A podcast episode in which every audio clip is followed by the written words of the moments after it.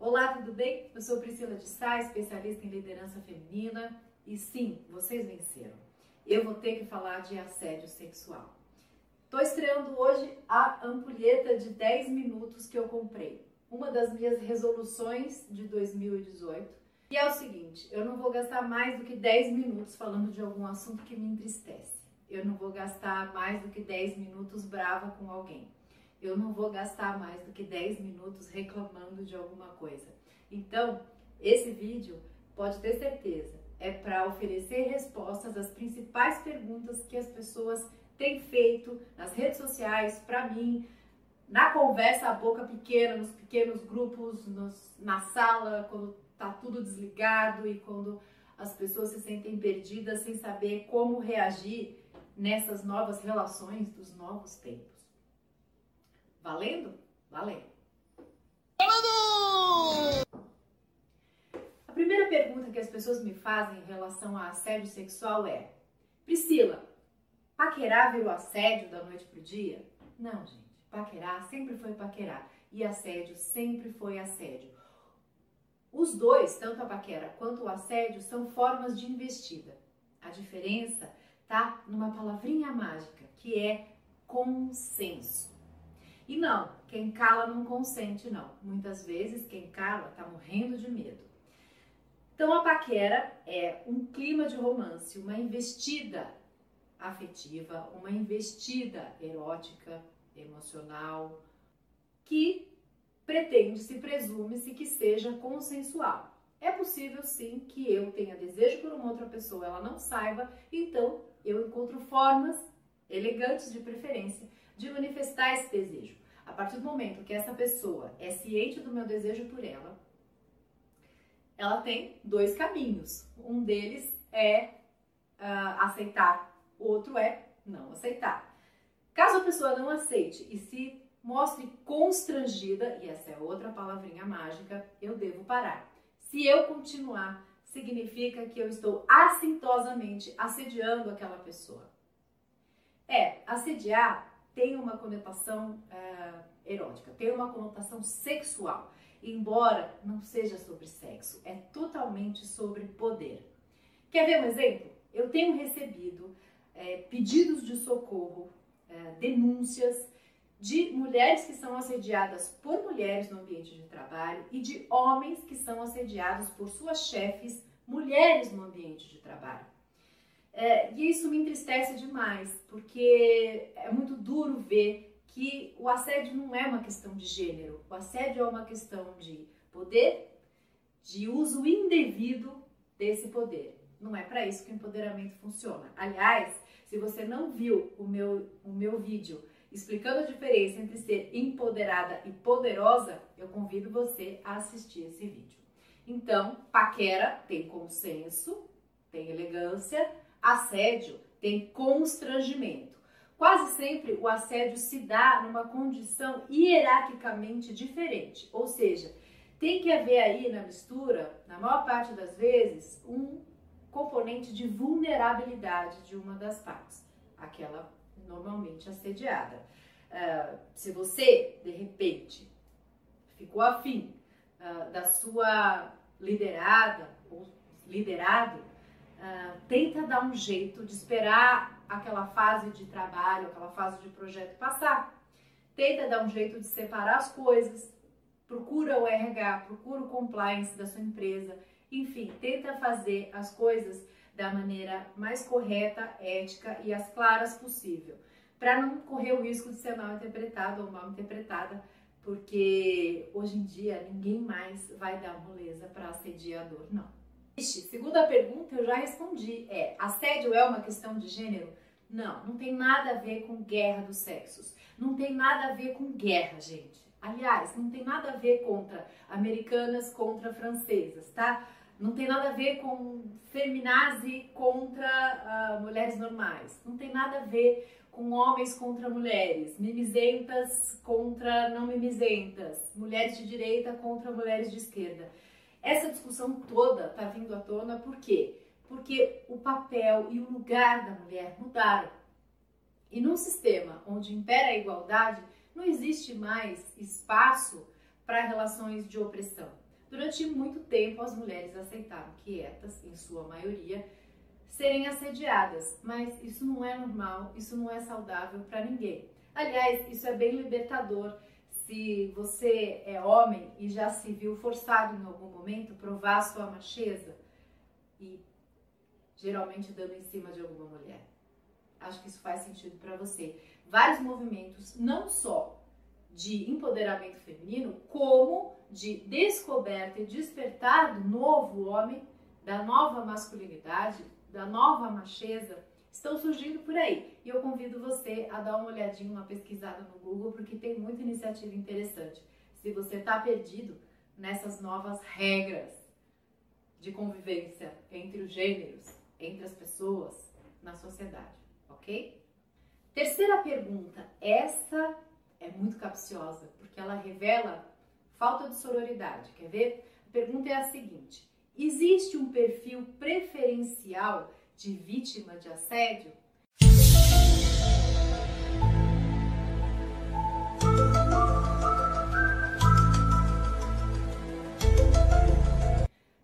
Quando uma pessoa me faz uma pergunta dessa, ela está querendo procurar uma recorrência, um padrão.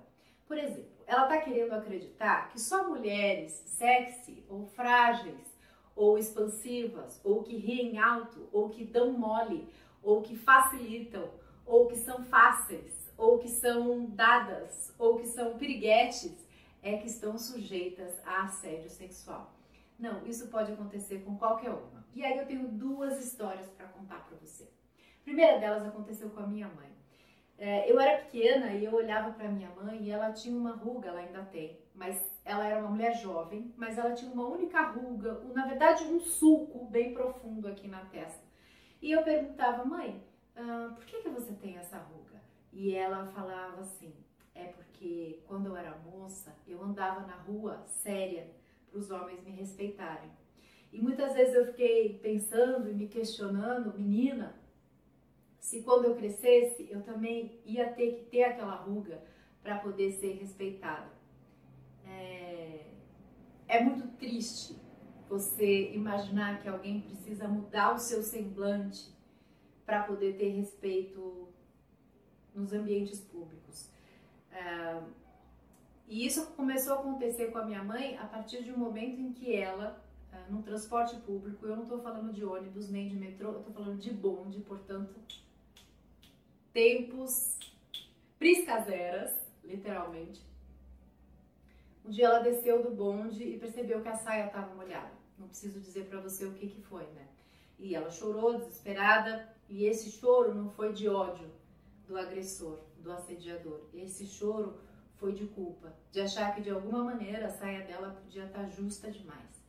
Uh, se você é mulher já passou por alguma situação parecida, tenha certeza, você não faz parte do perfil preferencial de vítima de assediador. Você é apenas mulher, você apenas estava numa condição de vulnerabilidade, num transporte público. Isso pode acontecer no seu trabalho, isso pode acontecer num elevador, isso pode acontecer numa rua deserta ou até mesmo numa festa em que você beba demais. A outra história aconteceu comigo, tá? Corta para os anos 2000. Eu estava voltando de uma viagem uh, da Europa para o Brasil e uh, sentou um senhorzinho do meu lado e Aquele senhorzinho muito simpático começou a puxar papo, pediu ajuda para preencher isso, preencher aquilo, não sei o quê. E, e, eu tenho essa cara de boa moça, né, que tem paciência, psicóloga, todo mundo gosta de conversar, eu dou uma certa atenção. Uh, num dado momento, uh, depois de servido o jantar, uma tacinha de vinho, o velhote perguntou: debaixo da sua cobertinha ou da minha?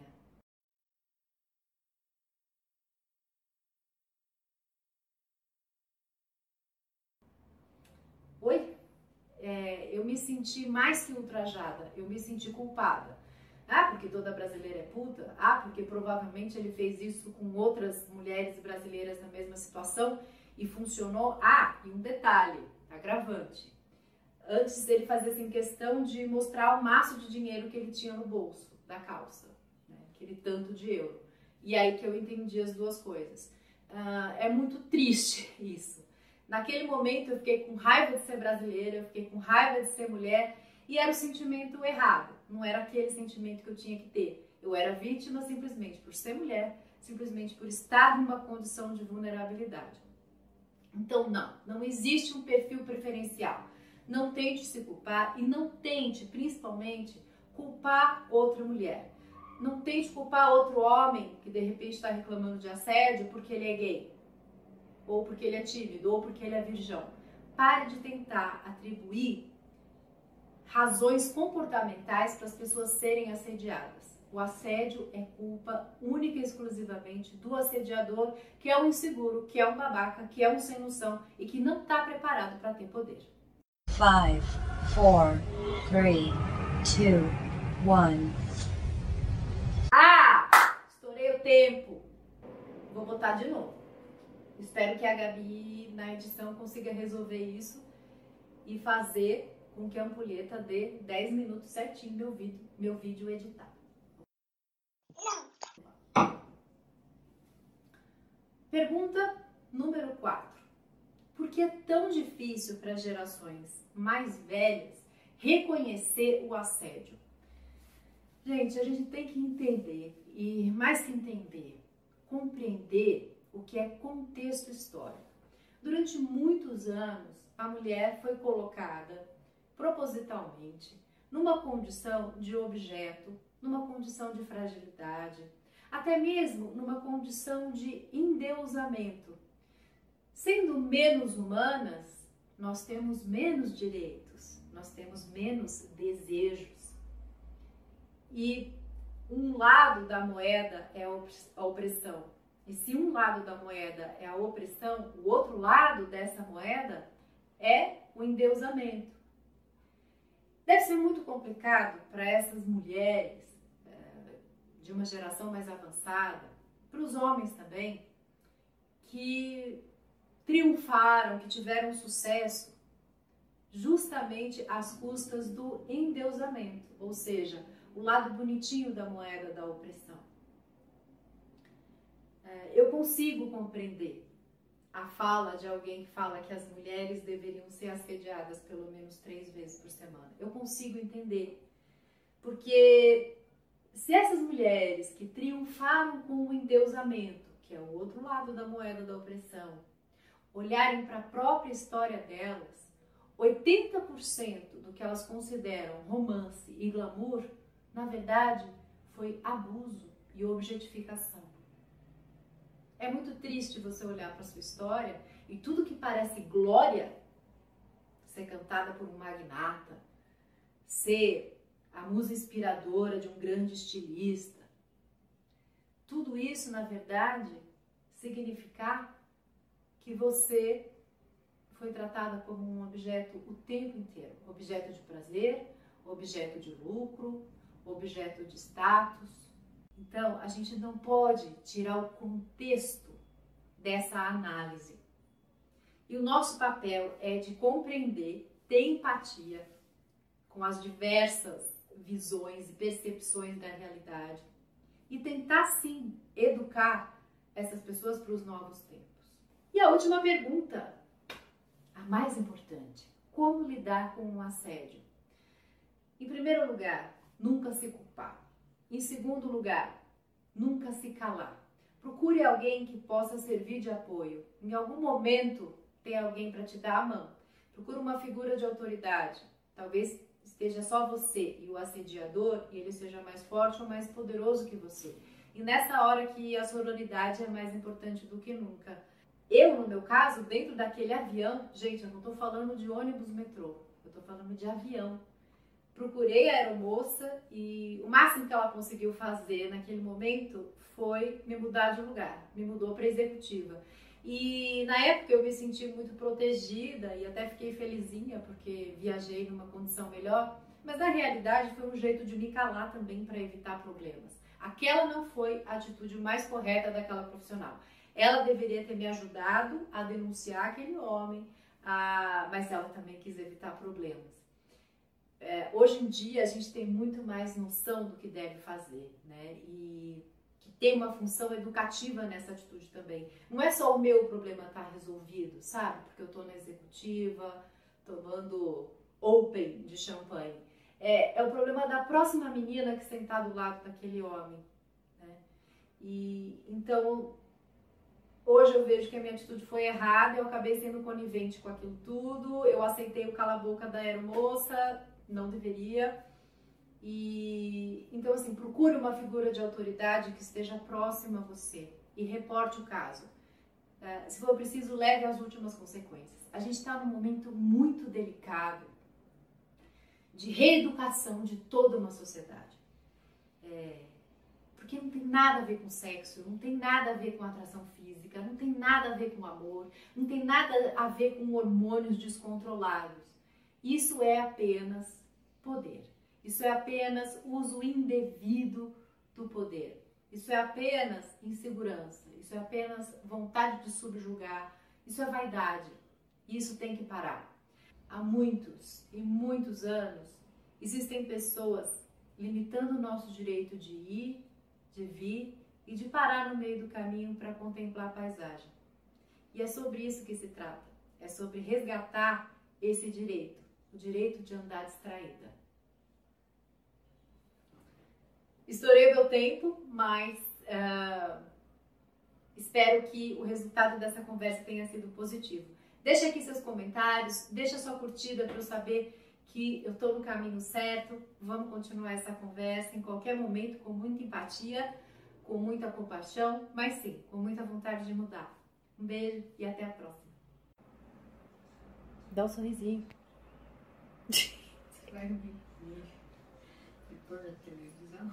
Não.